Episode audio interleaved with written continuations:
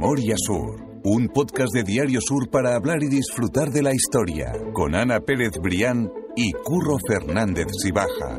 Espacio patrocinado por Cajamar, Banca Cooperativa. Hola Ana, ¿qué tal? Hola Curro, buenos días. Nos quedamos la semana pasada con ese final de, de, podcast abierto porque lo tuvimos que grabar en dos partes porque lo que nos iba a contar o lo que nos estaba contando Fanny de Carranza era maravilloso y no podíamos limitarlo a un solo podcast. Y además, yo creo que lo vimos muchas veces, bueno, y aquí vamos a contar una cosa de, de, de, la, inti, de la, intimidad de, Memoria Sur. Muchas veces arrancamos un podcast y no sabemos cuánto va a durar porque no sabemos si nos vamos a enrollar más sí, en sí, una sí. cosa, si nos vamos a quedar más cortos de otra. Entonces vamos un poco al a la aventura. Sí, sí. Y, y, llamamos a Fanny de Carranza para hacer un podcast de Las Fuentes de Málaga. Y a los cinco minutos de estar hablando con Fanny, ¿te acuerdas que te hice señales? Sí, sí, lo paramos. Y te dije, digo, para, digo, mmm, vamos a hacer el super podcast de Las Fuentes Sí, de Málaga. sí, sí. Digo, que hablemos lo que tengamos que hablar. Así que esa es la razón por la que ahora estamos nosotros aquí, Curro, pues presentando esa segunda parte de. Las Fuentes de Málaga de Fanny de Carranza porque merece mucho la pena. Exactamente. Nosotros en ese primer episodio apenas explicamos la primera ruta y un poco de la historia Claro. de cómo llega el agua a Málaga y, y toda esa historia que nos estaba contando. Y ahora llevamos con las tres rutas restantes. Efectivamente, es que, es que antes había que dar mucho contexto. Porque es Exactamente. que parece que es que el agua siempre ha estado en la fuente de las tres gracias y no. y no. Pues eso, nos vamos a quedar con mucha con esa historia, esas tres rutas y muchísimas curiosidades que yo creo que a la gente le va a gustar. Así que vamos ya con ese episodio, esa segunda parte de la fuente histórica de Málaga.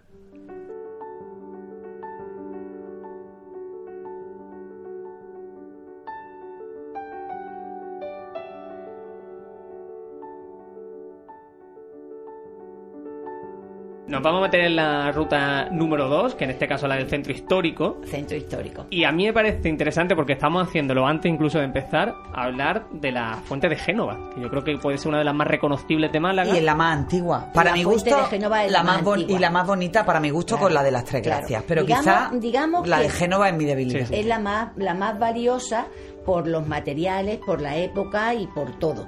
Esto, mm, la fuente apareció, bueno, tiene una historia, una leyenda muy grande, no toda confirmada, de piratas, de que se rescató, de que venía, La de época que de Carlos V. Es, de- Ujú. es del tiempo de Carlos V, efectivamente, es de, es de mármol de Carrara, o sea, un mármol buenísimo. Y lo que es, digamos, de esa época no es toda la fuente, es- tiene dos partes. Eh, es nada más que el, el pilón, el cuerpo primero, o sea, los dos cuerpos primero y el remate de arriba de todo, que son unos y el águila. Sí. El cuerpo intermedio, que son tres figuras femeninas, con tres figuras, una masculina y dos femeninas, que están así con una cosa encima, eso lo hizo José Micael Alfaro ya en el siglo XVII, o sea que ya es posterior. La fuente ya aparece, que es fundamental, en el dibujo de Van de Vingaerde, de 1500 y poco, aparece ya reflejada la fuente colocada en, En la plaza de las cuatro en la plaza calles. de las cuatro calles, plaza de la plaza Constitución. que se colocó para dar aguada a los vecinos y al mismo tiempo dar empaque a la plaza. Que tú antes comentabas, me estabas comentando, sí, que yo he leído que cuando había corridas de toros se protegía. Se protegía, efectivamente, Y después hay que protegerla cuando gana el fútbol. Total. Igual. Eso es- siempre, mira, hay cosas que no han cambiado a lo largo de la historia. Siempre que había algún acontecimiento que hubiera riesgo de que a la gente se le fuera un poco de las Sí, manos, sí. hombre, por supuesto, había que proteger la fuente. Una cosa que a mí me llama mucho la atención de esa fuente es que no estaba en, en el centro de la plaza. No. O sea, decir que tú normalmente cuando piensas Sí, en, una, sí, le- en una fuente, la Plaza de la Constitución que ha tenido multitud de fuentes, eh, por ejemplo, mm, las fotos que se ven, por ejemplo, de la fuente de las Tres Gracias, bueno, Estaba pues estaba centro. perfectamente en el centro de la plaza. Pero a mí me gusta en el caso de esta porque se respeta la ubicación histórica según los planos del siglo XVI, que estaba eh, pues, Esquinada, bueno, totalmente decorada Sí. hacia, Es que si tú, hacia si el tú oeste. en una plaza que se convierte en el auditorio, en el centro para todas las actividades importantes de la ciudad, tener en cuenta que Málaga no tenía palacios renacentistas grandes, ni edificios con grandes patios, ni edificios públicos donde pudiera hacer un pregón, una cosa y tuviera un espacio grande, eh, un palacio real con un espacio grande y tal, no había nada. El centro de la ciudad era la plaza y Claro. el único sitio grande donde realmente te podías reunir, podías hacer cosas. Entonces es lógico que estuviera un poco apartada. Y esta fuente tiene de curiosidad, bueno, como, como todos sabéis, la fuente después se, se, se quitó de la plaza, se puso un sonajero, que era muy famoso el sonajero. El sonajero que ahora está en García Grana, pero el- Exactamente. el- por el sonajero me pregunta muchísima gente y a mí me gustaría que contara, mm, aunque sea como no, no da para un podcast entero, sí que contara brevemente la historia de, del Yo lo- el sonajero. momento en que decidieron cambiarlo y poner el sonajero? ¿Y quién decidió colocar el sonajero? No lo sé. No, no, no, en este momento, si lo he sabido, ahora mismo no me acuerdo. Era una farola muy mm, monumental, muy bonita, que estuvo puesta ahí, que desvirtuaba un poco la plaza y el mm. sentido grande que tenía, y por eso después se colocó la otra fuente. Cuando se iba a poner el sonajero, que se puso porque la fuente era grande, porque perdía agua, porque ya había otras fuentes que daban agua a la ciudad y ya no querían que aquí viniera la gente a suministrarse agua porque ya tenía agua las casas y los palacetes de los alrededores, ya estaba ya con un sentido ornamental y sobre todo porque se había construido la Alameda y había que ornamentar la Alameda. Claro. Entonces era el momento idóneo de trasladarla. Primero se trasladó a un extremo y posteriormente, unos años más tarde, al otro extremo. Y posteriormente se llevó al parque, ya cuando se construyó el parque, se colocó en un sitio precioso, súper romántico, y entonces la gente empezó a llamarla la fuente de los cisnes. Si te fijas, la fuente en sí, no tiene ni un solo cisne. El nombre venía porque estaba en el centro de un lago lleno de cisnes. Que aquí en el libro viene una foto de los cisnes porque he querido ponerla para recordar que efectivamente el nombre de Fuente de los Cisnes, que en muchas postales venía Fuente de los Cisnes, y parecía que era porque la mm. fuente. Sí, pero está bien. La fuente de Génova al final representa como una de las como la fuente más antigua de la ciudad y, yo creo que la más valiosa el, el acompañamiento al lugar emblemático de la ciudad en ese momento. Es decir, al principio está en la Plaza de las Cuatro Calles, la Plaza de la Constitución. Cuando se abre la Alameda, se va al sitio nuevo que representa esa gran revolución urbana, a partir del momento del cual la, ciudad empieza a dejarse de pensar en términos de plaza y empieza a pensarse en términos de, de avenidas, como el Paso del Prado. Y hay una cosa curiosa que yo he leído sobre la fuente de Génova en la Alameda, y es que al principio la, fuente de Génova se coloca eh, eh, más pegado al puente de Tetuán. Bueno, pues hay iniciativa, entre otros, de Luis de Unzuaga, que hemos hablado aquí eh, alguna vez de él, que fue aquel militar que le dio nombre a los Estados Unidos, que una vez retirado ya en Málaga, habiendo hecho una carrera fabulosa al otro lado del océano, aquí impulsa los trabajos de la Alameda. Él adquiere una casa en la zona de Puerta del Mar y decide, bueno, pues colocarse la, fuente al principio. Después se traslada hacia, hacia la calle Larios, pero en el momento también que se, que se planifica la, la escultura de Ben con el segundo marqués, bueno, pues tiene que trasladarse de nuevo. Entonces ya es cuando se va al parque, pero me gusta si esa itinerancia de la, de la fuente de Génova hacia esos lugares nuevos y absolutamente simbólicos y revolucionarios de, la ciudad. Yo creo que dice mucho también del papel y de la simbología de, de la fuente, ¿no? Y cuando se quita el sonajero es cuando se pone la fuente, creo que es en ese momento, cuando se pone la fuente de las Tres Gracias, que se compra expresamente en 1870 y tanto para la Plaza de la Constitución como fuente exclusivamente ornamental. Ahí ya no va. Lo que pasa es que es demasiado grande. Sí. Es demasiado grande para la plaza. y entonces eh, todas las fuentes se han movido muchísimo. Se quita de ahí y se pone la acera de la Marina. Y de la acera de la Marina ya va por que ahí quedaba preciosa también en la acera de la Marina. También demasiado grande para lo que es el movimiento del puerto y el movimiento de toda esa zona, es que la ciudad evoluciona, va aumentando población y los espacios se van quedando estrechos. Entonces se lleva a la glorieta donde está ahora del general del general. Que ahí es majestuosa. Y se encarga la fuente de la gitanilla para colocarla rememorando la fuente de las tres gracias, solamente que en lugar de ser los tres ríos, que si después queréis hablamos un poco de ella, ya son tres figuras femeninas que son como eh, recordando a la mujer malagueña, pero mm. son otra vez tres figuras femeninas, pero más geométricas y más recogiditos. Pero incluso esa fuente también yo la veo grande. Aquí vienen fotos en el libro en el que la ves, la fuente de la gitanilla colocada en la plaza, y ves todas las fotos antiguas de todos estos cambios de ubicación están recogidos en el libro. Ahora, ahora está muy bien, creo yo, la fuente de la gitanilla, porque está en la zona nueva, está justo enfrente del corte inglés. Se me ha olvidado cómo se llama esa plaza. Plaza, la plaza Manuel, Alcántara. Manuel Alcántara. Y, claro, en toda la, la, revolución del metro, bueno, pues ahí está también la fuente de. Sin embargo, la de las Tres Gracias, que está maravillosa en el entorno en el que está ahora mismo, eh, está fantástica porque el sitio es fantástico, pierde está fantástica, aquí hay una foto maravillosa que se ve, pero pierde por otra parte en el sentido de que tú ya no puedes pasar por debajo y fijarte la maravilla que son las esculturas. A mí me encantaría que contaras, que fue además restaurada hace poco, y, y, tú te quedas como uno de tus grandes recuerdos últimos como jefa de todo el patrimonio, verlas de cerca, Fanny. eso, eso ¿Cómo fue? ¿Cómo fue aquello? un descubrimiento, un nivel de escultura. Mira, la figura femenina,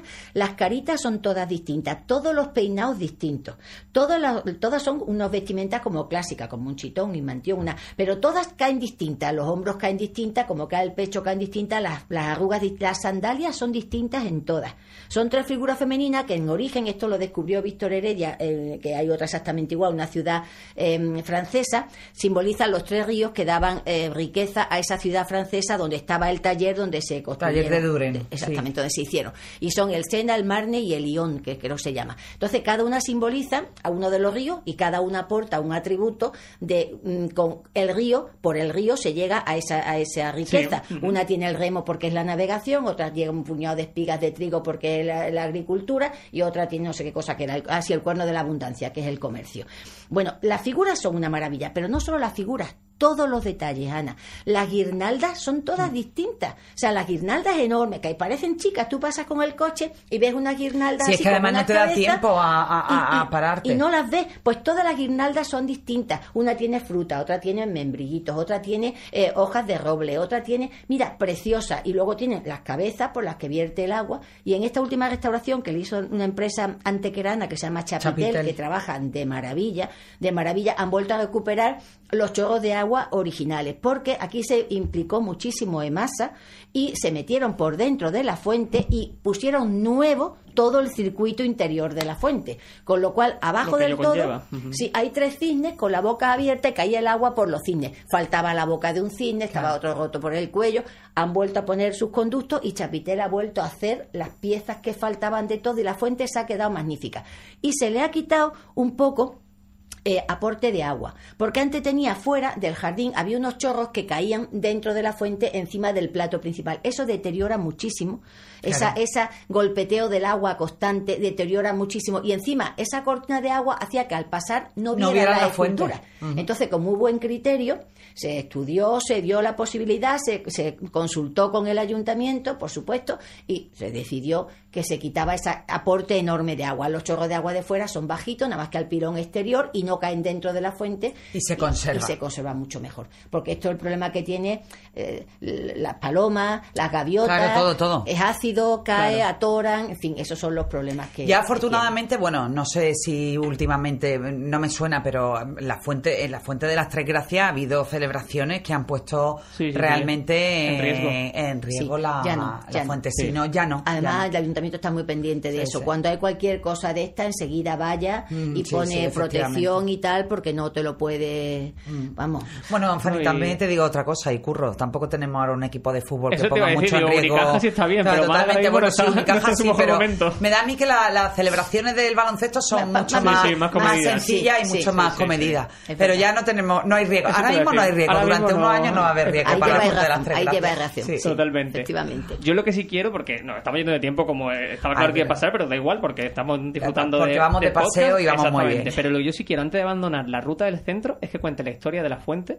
que es ese recorrido escultórico que ah. está en la Plaza Uncibay, porque a mí me parece que la gente no lo conoce, que lo estamos hablando antes de empezar, y que es muy bonita la historia. Sí, el baño de Diana. Asteón y el baño de Diana. Mira, eso, eso tiene mm, mucha importancia porque se hizo. Eh, el diseño de la plaza y el encargo de la escultura ya pensando en una cosa. Fue eh, Pepe Ollarzábal, el arquitecto, el que decidió lo que quería hacer ahí, digamos, el, contexto, y Pepe y Seguiri, el que hizo la, el que hizo la Esto es contemporáneo. O sea, esto es de casi antes de ayer. Absolutamente, Totalmente moderno. Entonces, esa ruta es la que está dentro de la ciudad. Es la ruta número 2, que está dentro de lo que es el centro histórico, y entonces voy a poner aquí la foto para lo que me venga a la cabeza a la hora de estar viendo la, escultura. Eso cuenta una historia. La historia la tienes que empezar a contar desde la parte de arriba. O sea, el inicio de la fuente, el inicio del conjunto está en la, en la calle Beatas. Ahí hay un pilón con cinco cabezas de perro, preciosa el diseño, que son como si fueran arcaicas, de la época arcaica de los griegos, que sueltan agua por la boca. Y esas están colocadas en un hito vertical. Esa, la otra cara del hito vertical, que es lo que da calle Granados, que es una calle muy estrecha, es la que tiene un, panel muy grande de bronce que representa el baño de Diana. Ahí se ven una serie de figuras femeninas, muy del estilo de Pepe Seguiri, que se están tirando, disfrutando en el agua. Esto cuenta la leyenda que Diana y sus ninfas, sus acompañantes, estaban disfrutando, bañándose en la gloria allí, y había un joven cazador que se llamaba Acteón, que iba persiguiendo ciervos y que de pronto en el bosque se encontró con la diosa bañándose en, en la esta. Entonces, cuando vayáis a verlo, fijáis que en el ángulo superior derecho se ve a Acteón con su perro, así, en actitud sorprendido porque ha visto a la ninfa y a las diosas desinhibidas allí disfrutando, bañándose. Vamos, y no se va, se queda ahí mirando el mironcillo de la época. Entonces la diosa, que se las traían las diosas griegas y romanas en su momento, cuando se dio cuenta de la intromisión y deseosa y que había roto su intimidad, lo castigó y lo convirtió en ciervo. Sus perros no lo reconocieron y lo devoraron. Entonces, el hilo conductor de la historia está en que tú, después de ver el panel, tienes un, círculo con agua y un canal de agua que baja por toda la calle Granado, atraviesa la plaza de Uncibay y termina en un piloncito circular que hay donde se ve a Asteón que corre así despavorido con dos perros que lo están persiguiendo. Eso es. Cuesta trabajo verlo hoy día porque calle Granado es el acceso a un aparcamiento de los pocos que hay en el centro. Entonces, el canal al principio era abierto, está rodeado de gresite, se metían las ruedas de los coches. Le pusieron una tapa de hierro, la tapa de hierro se hundió. Total, creo que actualmente el canal no está funcionando, está cegado y pasan los coches, con lo cual tú ya el hilo conductor de la historia ya no lo ves. Ya te pones aquí, miras para arriba, sí ves al fondo la fuente, pero no ves la No, no entiendes que forma parte del mismo conjunto. Se pierde el camino, sí, sí, sí. Pero, conociéndolo sí, conociéndolo ya vas a verlo y después continúas abajo. para eso estamos aquí. No este niño que estáis jugando con dos perros que se va a tirar de cabeza a la piscina. no, está huyendo despavorido con cara de... Son muy expresivas las figuras, además. Y, las además muy reconocible el arte de José Seguiri. a mí me encanta. Es interesante, interesante contarlo. Ahora, si os parece bien, nos podemos ir, por ejemplo, a la zona sur y este y ahí vamos a destacar, eh, lo estoy diciendo al azar, ¿eh? Ana, si tú quieres lanzar alguna, yo por ejemplo quiero hablar de la fuente de Reading. yo cuando ah, sí, sí, la fuente de Reading. La ah, fuente de Reading es una maravilla. Alguna, sí. seguir paseando, la fuente de Reading es una maravilla por muchísimos motivos. Primero porque también es de las más antiguas de Málaga, ¿eh? pero de las más antiguas, de 1600 y poco. Esta fuente tiene su origen en un manantial que había en, eh, en el monte de Gibralfaro, que era un manantial de agua potable muy bueno que se convertía en una cañada y cuando llovía y traía mucha agua al manantial y tal, el agua corría hasta el puerto y aterraba mucho la obra del puerto. Entonces, em, en vista de que eso era dañino, el marqués de Villafiel, el corregidor de la ciudad, Fernando Carrillo y Manuel, marqués de Villafiel, decidió hacer una fuente. De hecho, hizo dos. Bueno, 1675, 1675. la fuente del marqués se llamaba entonces. Después estaba la de la marquesa, que se ha desaparecido. Que sirviera de dos cosas. Por una parte, dar agua a los viajeros que iban por el camino de Vélez, a la poca población que viviera en esa zona y Además, parar la escorrentía enorme que tenía eso y que no se aterraran las obras del puerto.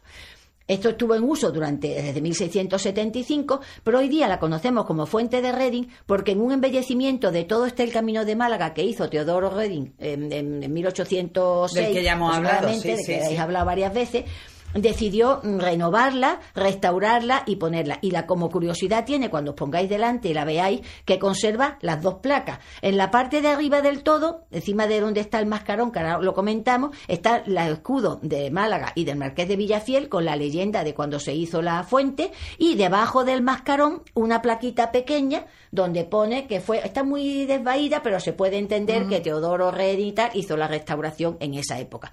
Y luego tiene un mascarón monísimo, que es una, un pez así redondito con la boca, que es una preciosidad. Y desde luego el pilón elegantísimo, mm. con unos paños mojados, preciosos, de una sola pieza, preciosa. Y también es de la fuente que está desde su origen en su sitio. Sí, y efectivamente. Dando agua en su sitio. Y además súper conocida. Los pintores malagueños casi todos la han Sí, sí, han pintado en la fuente de Reading. Sí, sí, no es extraño cuando muchas veces que pasas por ahí paseando hacia la zona de Prie y, de, y ves a, gente a veces sentada dibujando la fuente de redes. Y hay un cuadro en el Museo de Carmen Thyssen y otro cuadro de Murillo Carrera en el Ayuntamiento. Efectivamente. como un, marco muy reconocible de Málaga también, ¿verdad? de esa Málaga este. Exactamente. a mí es que, ese, ese tramo, por ahí. Sí, a mí es que ese tramo que tiene, yo, yo ahí con mi, con mi frica, el cementerio inglés, que es otro de mis favoritos, y la fuente de Reading, ese tramito es, precioso. Es muy romántico, esa zona es muy romántica esa parte de la avenida de Pries, efectivamente. Y en la ruta 2 tuve que meter las fuentes de la Alcazaba, claro, para que hubiera más cantidad, siempre advirtiendo que no son originales de la Alcazaba, lógicamente. Sí, sí, sí, pues cuéntanos un poco de ese fuente de la Alcazaba, Fanny, porque además la Alcazaba a tu casa. Sí, eh, en la, de la Alcazaba, bueno, em, cuando se habla de la Alcazaba en el, en el libro, primero viene un pequeño texto de lo que es la Alcazaba, mm, para ubicar un poco, y mm, lo curioso es que las fuentes empiezas a verlas, empiezas a narrarlas en el libro desde arriba hacia abajo. Y eso es porque el agua va bajando de una a otra, o sea, de la primera mm. fuente se alimenta la segunda, la tercera, todas ellas. Entonces son todas fuentes puestas en tiempos de Tembury, de distintas ubicaciones. Como muy especiales, por ejemplo, la bañera, porque es preciosa. Es, un solo bloque de mármol vaciado, eh, imita las bañeras de las termas de Diocleciano, tiene como si fueran las dos asas de hierro mm, eh, eh, de bronce, aquí las tiene de, de, mármol. No sabemos en realidad de dónde procede, esta no se sabe. Sin embargo, la siguiente, que es la fuente del pez, que tiene también un mascarón precioso, esta más o menos se sabe que era de una casa por la zona de calle San Juan y tiene hecho debajo una piletita que hizo un restaurador que había en la Alcazaba, José Molina Agualda, estuvo muchísimo toda su vida trabajando en la Alcazaba, le hizo en, en, gresite eh, el mismo mascarón de arriba y de abajo y así en las piedras como si fueran las ondas. Cuando está sucio no se ve, pero mm. otras veces sí se ve muy bien. En blanco y negro las ondas como si fuera el mar y en gresite en rojo el mismo mascarón. Qué chulo. Y mm, bueno, la, como interesante también esta la del patio de armas, que esta procede, muy bonita. Esta procede de mm, el Instituto Gaona. Esta estaba en el patio del Instituto Gaona. Lo pusieron allí los franceses cuando pusieron allí su prefectura eh, por, para ornamentar aquel, aquel patio. Cuando esto ya estaba como instituto y hacía falta más espacios cada vez para las actividades físicas de los niños y todas esas cosas. Y tampoco buena idea tener una fuente de esas características históricas en el patio de un instituto. Por iniciativa de Tembury se trajo a, la Alcazaba. Y esto termina con la de abajo del todo, la de la puerta de la Alcazaba, que esta ya no recibe el agua de las de arriba, ¿eh? pero esta ya es la, última, que es la de la puerta de, la Alcazaba. Que está al lado del busto de Juan Tembury, ah, recordando, hay que ver la, labor de Juan Tembury por la Alcazaba. Es una fuente muy bonita. Absolutamente Juan dedicó su vida y además no llega a ser por él, vete tú a saber lo bueno, que sería la Pues probablemente no tendríamos Alcazaba, o tendríamos... Es muy probable. Sí. Es muy probable. Y además yo siempre, toda la vida, vamos, mientras yo viva, mm, insistiré en que hay que respetar muchísimo la figura de y que una temporada en que decían que se había inventado, que se había inventado esto y lo demás, y no es cierto. No es cierto. Cuando se han hecho las últimas excavaciones y las cosas, ha sido muy respetuoso en los alzados con respecto a lo que se iba encontrando mm. en las últimas excavaciones y además, eh, en aquella época con la miseria y la pobreza que había, si no ponías un poco de verdor y no ponías un poco de, alegría y un sitio agradable para pasearte, ¿quién iba a subir a la Alcazaba? Mm, nadie. Yo creo que, mm, está pendiente todavía el gran homenaje de la ciudad a, a Temburino. O creo que ha sido una figura absolutamente importante hombres que han sido eh, medulares en la promoción, en la conservación, pues cada uno desde su, su ámbito, desde su espacio. Por ejemplo, pues Juan Temuri para Alcazaba, Narciso Díaz Escobar, pues de toda la parte documental, todo lo que nos ha llegado después a, a la gente que nos gusta, ¿no? Y creo que esas figuras no están suficientemente reconocida. Por el malagueño de a pie, digamos, no tanto, ¿no? a nivel de eruditos y estudiosos, sí, porque además Juan claro. y además de su labor de fotografiar todo, de mm, trabajar, de buscar la generosidad de todo su archivo entero, sin costo ninguno, sin totalmente, nada. Totalmente, ahora está todo, todo, todo, y además fotográfico, documental, todo digitalizado y todo eh, gratuitamente al alcance de la gente a la que nos encanta eso. Es una, es una delicia, es una no todos los investigadores les gusta difundir lo que saben, que hay de todo, pero a Juan Temuri todo Fue lo contrario, una generosidad y además con sus medios, porque que, que era, yo he conocido a su viuda, la conocí, a Victoria Villarejo, y ella contaba, y dice, es que de viaje de novios, de no sé qué, se gastaba todo el dinero y todo en, todas las cosas, en las excursiones, todo era para ir a ver no sé qué. Nos vamos a ir de excursión, pero no es que fuéramos de excursión, que él quería ver no sé cuánto y nos llevaba a tal sitio con tal tema. O sea, siempre. qué bueno. y la familia, sus hijos siguen siendo generosos. Sí, sí, sí. Pues eso está muy bien. Pues nada, desde aquí, desde este huequecito de Memoria Sur, eh, gracias y el todo el reconocimiento. Oye, yo no me quiero ir sin la de la ruta del centro sin hablar de la fuente de, la Plaza de las Flores, la fuente del Palacio de los Larios. Ah, pues sí. Ah, eh, porque ya le dedicamos aquí un podcast y además Fanny tiene mucho que ver en esa recuperación de lo poquísimo, poquísimo, poquísimo que quedó del Palacio de los Larios. Pues Así que, si tenemos ahí, de ahí, mm, gracias a ella. Voy a aprovechar la, la tribuna para quejarme, porque se ha permitido que se ponga delante de la fuente eh, un, restaurante que ha puesto unas mesas y ha hecho una carpa a doble vertiente enorme que tú no consigues ver la fuente hasta que no te la estás comiendo. Eso es un contradios, porque estaba esa plaza que la hizo este arquitecto que se llama González. Eh, Gavilán y, y, Juan, Juan González, creo que Sí, em, Paco, Paco González. Paco González, Paco Francisco, que son los artífices de Calle y pusieron todo el amor del mundo. muy bien, en la arboleda, un poco como si fuera el patio de una mezquita, la arboleda de naranjo grandes, potentes que tiene toda la plaza, que la verdad están muy perdidos con todas las mesas, por ahí se disimula más. Pero esto era la idea de que tú entraras en la calle y vieras la parte de atrás, el paredón de atrás de la iglesia, y ahí está la fuente, una fuente de pared preciosa que tenía una perspectiva maravillosa. Esa perspectiva se ha perdido.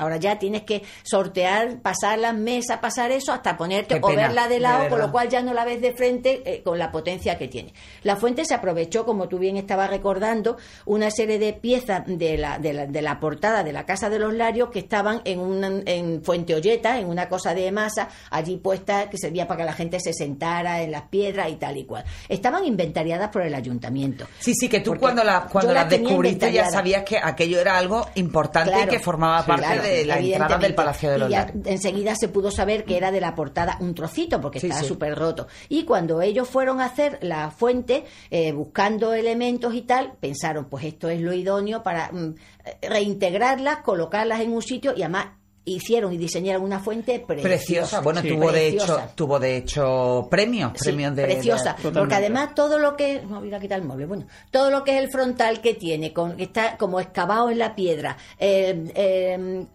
pico vertedor de la fuente, que es como una teja gruesa excavada en la pieza, en la caliza, con un color súper cálido la caliza, luego va jugando con los colores, tiene atrás otra cosa de piedra, por donde resbala el agua de piedra negra, que ya es una preciosidad. Y las piezas han quedado súper realzadas, muy bonitas, y yo creo que por fin se le da se recuerda el Palacio de los Larios dentro de lo que se puede recordar. Sí, bueno, dentro de lo poco que quiera. Y dándole un valor al y se le da un valor y ha mejorado infinitamente la, la plaza. Sí, mm, yo, de, quedado...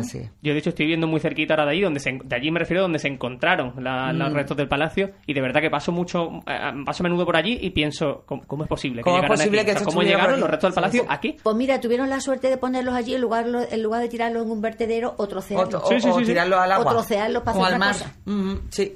Y otros trozos ornamentados de estos seguro que están por algún sitio. Seguro. Tienen que estar. Tiene, tuvo que haber gente lo que se rompiera se rompió. Pero yo, si yo paso por un derribo y veo que lo van a tirar y veo que hay una cenefa o una cosa bonita, ¿no te lo vas a llevar? Si puedes tirar de ello, te lo llevas. esos trozos pueden estar en algún sitio. Ahora que se lleguen a encontrar o no, eso ya. Mm. Lo veremos, lo sabremos y lo veremos. De hecho, hace poco, eh, ¿qué fue? Fue cuando hicimos el, el, el capítulo se fue con Víctor Heredia, con Fernando Alonso, que nos dijo que estaban arreglando la casa donde vivían en Livermore.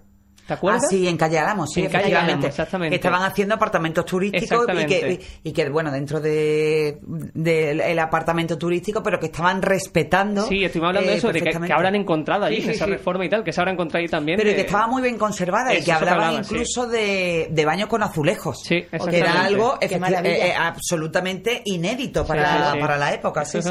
En Calle de lo que dice al final Cabo Fanny, ¿no? De que son cosas que seguro que, que, están, pero que no somos conscientes y, que, y que son restos también interesantes yo, si os parece bien, vamos a acabar ya con la cuarta eh, ruta, que es la de esa Málaga Oeste, por decirlo así. Y a mí me gustaría hablar, sobre todo, que yo creo que es la más importante, de la de la Fuente de la América, que es la que está justo enfrente de, la estación de, trenes de Vidalia. Y que yo creo de verdad que me parece súper elegante y que podría ser en otra ciudad una de las fuentes principales, porque tiene un conjunto escultórico que, es eh, elegantísimo, de verdad la además la historia. Y la, historia, exactamente, que donde queremos que, vamos a ir. En el libro viene una foto de cómo estaba en 1970 y algo, que fue cuando se, en 1970, cuando se diseñó. En origen esto era ese pilón grandísimo que tenía y en medio había tres grandes mástiles que simbolizaban las tres carabelas y eh, iban adosados a los mástiles, pegaban a los mástiles unas piezas de bronce grandes para, para que se viera que eran las carabelas. Yo no sé exactamente qué modo de vela o vela o pieza o, lo que fuera.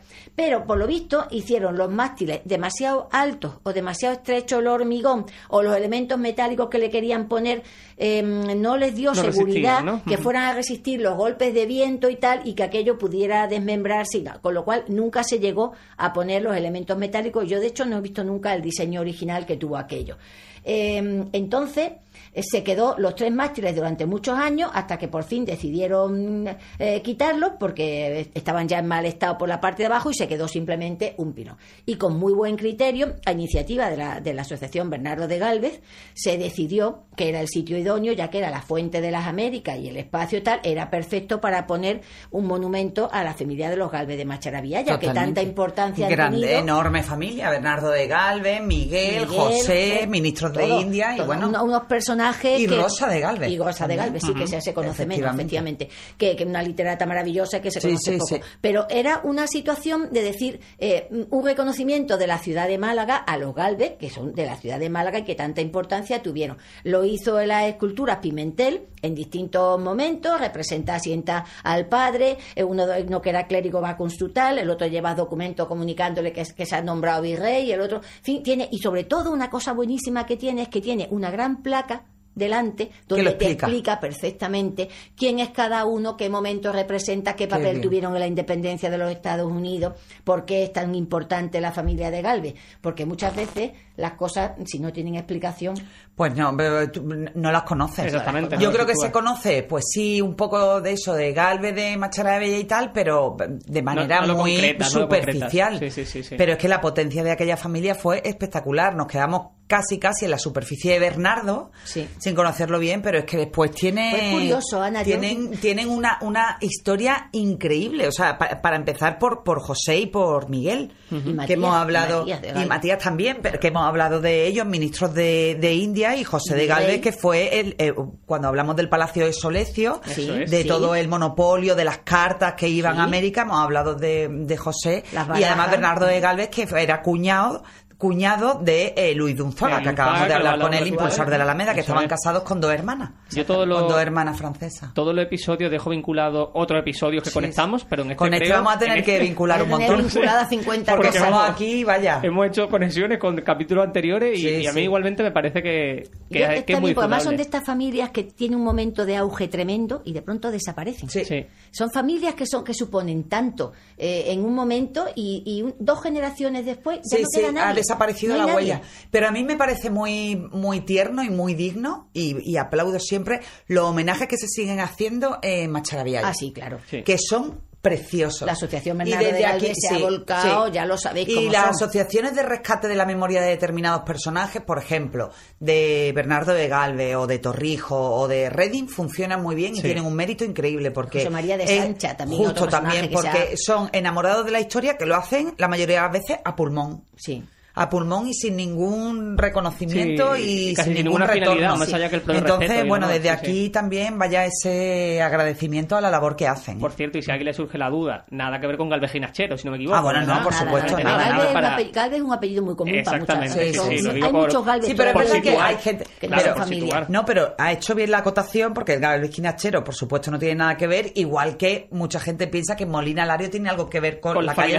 no tiene nada que ver. Entonces no está mal que de cuando vayamos exactamente. Sí, sí, sí, Eso es interesante. Yo no sé si te queda a ti alguna más del oeste o si o incluso, vamos, para eso está el libro igualmente. No, no, del oeste lo único eso, que como era la, era la zona que tenía más, más dificultades, bueno, he, metido el Parque del Oeste. Claro. Sí, y Tiene, por supuesto, la fuente de la gitanilla, pero como ya hemos mencionado ya antes. Pero el Parque del Oeste sí, porque tiene, aparte de una colección de esculturas maravillosas de todo tipo, unos estanques ornamentados con cosas de Elena Laverón y de Stefan von Resvik. Entonces. Eh, em, Artísticamente son mucho más. Sí, sí, sí. Una maravilla. entonces, eh, conviene, conviene también recordarlo, que es mm. otro sitio de estos para ir pasar el día paseando y viendo las cosas. Qué bien.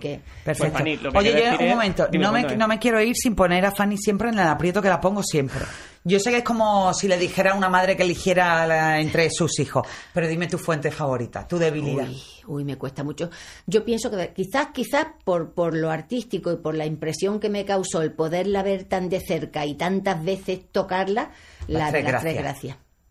Eso tiene que ser imponente, ¿eh? tiene que ser imponente. Porque la, y tener ese privilegio de, de verla. por elegancia, por, por utilidad, la fuente de los Cristos y esa piedra gastada, esa vida que ha tenido esa fuente durante tanto tiempo, tantas personas que, han tenido que tocar. y por sencillez y al mismo tiempo una fuente sencilla, sencilla, sin nada y tan elegante y tan bonita, las fuentes de la olla.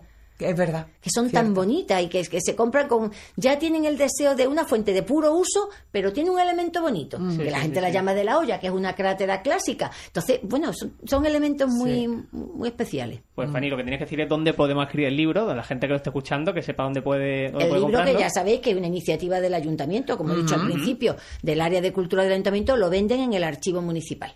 Perfecto. Está, pues, está a la venta. Dicho queda. Llevadero y, no es caro. Sí, sí, no. Yo desde aquí, de verdad, animar a la gente a que se acerque. Eh, y además nuestros seguidores son muy disciplinados. Acuérdate de la que se lió cuando hablamos del librito de María Pía Heredia, de las memorias que no quedaban en el ayuntamiento. Me llamaron, mira, por favor, a ver si es posible. Dice que, que, digáis que ya no quedan ejemplares porque se acercó mucha gente a preguntar en el archivo municipal por el libro de María Pía Heredia, con lo cual desde aquí yo animo desde ya a que se dirijan al archivo municipal a hacerse con la guía de la Fuente Histórico-Artísticas de Málaga bueno, pues firmada entre otras muchas colaboraciones, pero la cabeza, el alma y el corazón son de Fanny y aquí siempre va a tener nuestro tu, tu huequecito. Muchas gracias a ¿eh? vosotros por difundirlo, porque yo lo que quiero es que todas las cosas de Málaga que tienen valor se conozcan, que es como la gente las, va a cuidar y las totalmente. Entonces, es fundamental, la labor que estáis haciendo son es absolutamente maravillosa. Tenéis seguidores a puerta, ¿eh? Bueno, bueno, bueno.